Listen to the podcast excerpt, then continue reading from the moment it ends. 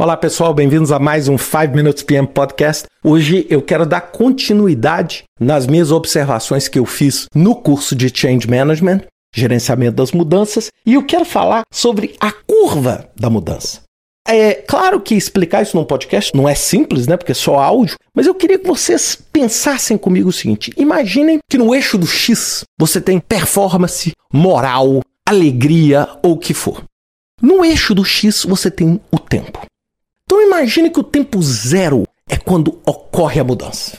Vamos supor, uma área nova da empresa vai ser criada, um novo projeto vai começar, uma nova oportunidade aparece. Qual que é o primeiro dos sete estágios? O primeiro dos sete estágios não interessa que mudança é, é o choque. E nisso você está com a sua performance atual, aí você tem um choque, você fala assim, mudou. Alguma coisa aconteceu, mudou.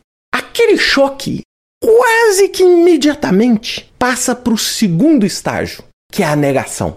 A negação é o quê? É quando você não reconhece a mudança. E muitas vezes a sua performance até aumenta. Porque você começa a se defender falando assim: não, essa mudança não vai me afetar em nada. Eu sou mais forte do que isso tudo. Ou seja, você arruma uma força, não se sabe da onde, onde você consegue aumentar aquela performance. É como se você. Imagina que você está numa montanha russa, ok? Imagina que esse estágio do choque até a negação é quando você está subindo a montanha russa, sabe? Aquela máquina está te levando. Aí você chegou lá em cima.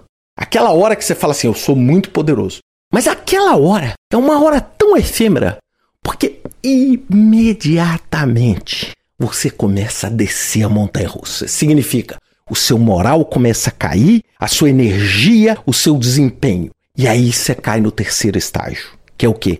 É a raiva e quando você começa a o quê? A colocar culpa nas outras pessoas. É aquela coisa assim, pra que essa mudança? Essa mudança é irrelevante, esse pessoal não sabe o que, que ele tá fazendo, isso aí não existe, esse projeto aí não é viável, isso aí não existe. É aquela hora onde você começa a pegar sua arma giratória e começa a atirar em todos os lados possíveis. Não é? Você antes negava, agora você fica com raiva.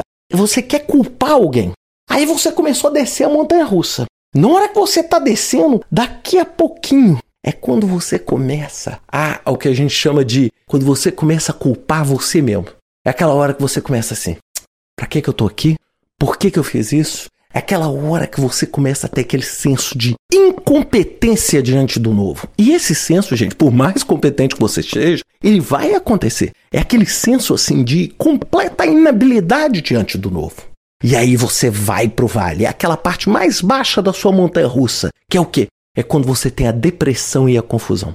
É aquela hora que você fala assim: Meu Deus, eu não vou conseguir, agora eu não vou conseguir aprender. É, tinha 25 anos que eu fazia daquele jeito, agora esse projeto aqui vai, vai mudar tudo e vai revolucionar tudo. O que, que vai ser de mim? É aquela hora onde você tá na sua nuvem carregada ali.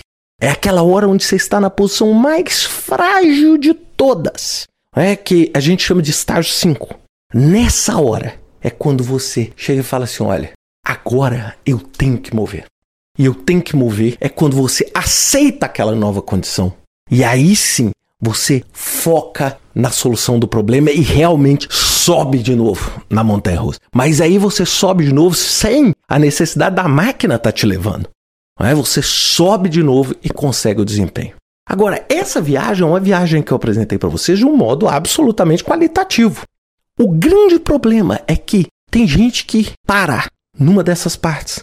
Tem gente que tem uma depressão ou confusão tão grande que não consegue sair do outro lado da aceitação. E aí eu vou falar isso porque muitos de vocês podem estar pensando se o Ricardo está falando isso como eu passando por essa montanha russa. Não. Eu tô vendo você que está ouvindo esse podcast como, sabe aquele cara que está no controle da montanha russa? Você é a pessoa que vai ajudar aquelas pessoas a fazerem essa viagem com segurança. Lembra, como eu falei na semana passada, ninguém gosta da mudança? Então agora eu estou falando o seguinte: você é que vai ajudar. E em cada um desses momentos, você tem um papel. Não é negar a mudança. Não é tornar irrelevante a dor, porque muitas vezes a mudança dói. Mas é você dar a mão e tentar o máximo possível fazer com que a pessoa passe por esses seis momentos duros para chegar no momento de resolução do problema e passar a mudança. Não é? Cada um de vocês que está ouvindo teve alguma mudança na vida, Por exemplo, quando a gente pensa, eu não queria dar esse exemplo, mas eu vou dar aqui só para ilustrar, mas assim, quando a gente perde alguém que a gente ama muito, a gente passa por isso. Primeiro choque, depois aquela negação, não, isso não aconteceu, isso não aconteceu. Depois a, a fúria, não é? Por que, que isso aconteceu? É aquela hora que você briga, né? Assim, tal. Depois você vai falar, poxa, o que, que vai ser de mim? Eu não podia. Aí o sentimento de culpa. Depois a depressão. Até depois você aceita e começa a tocar a vida para frente. Claro, tem gente que para nessa viagem. Mas é muito importante que nós, como gerente de projeto, sejamos um agente de mudança, porque o que nós fazemos inclui colocar um monte de gente nessa montanha russa. Pode ser que você mude a sua cadeia de suprimento e afete seu fornecedor e ele vai estar sendo jogado na montanha russa. Muitas vezes é uma decisão pessoal nossa na vida onde a gente coloca a nossa família nessa montanha russa. Muitas vezes é um novo emprego, muitas vezes é um novo trabalho, muitas vezes é uma nova rodovia que vai mudar a dinâmica inteira de uma região do país. Perceberam? Todo projeto é uma forma de mudança. E passa, primeiro entender e passar por esses sete passos né, que o, Kubler e o Ross fizeram isso. E, eu, gente, eu não estou falando aqui, é, né, assim, ciência espacial. Eu estou falando num, num, conceito que eles desenvolveram no final da década de 60. Um conceito tão óbvio, mas tão duro de ser entendido. Então eu acho que o processo de gerenciamento de mudança é exatamente entender esses aspectos. E eu espero que vocês tenham gostado desses dois podcasts onde eu pude esclarecer um pouquinho mais. Eu vou mais para frente voltar a falar sobre alguns tópicos envolvendo gerenciamento de mudança, mas eu espero que vocês gostem dessa série aí de dois podcasts sobre mudança. Um grande abraço para vocês. Até semana que vem com mais um 5 Minutes PM Podcast.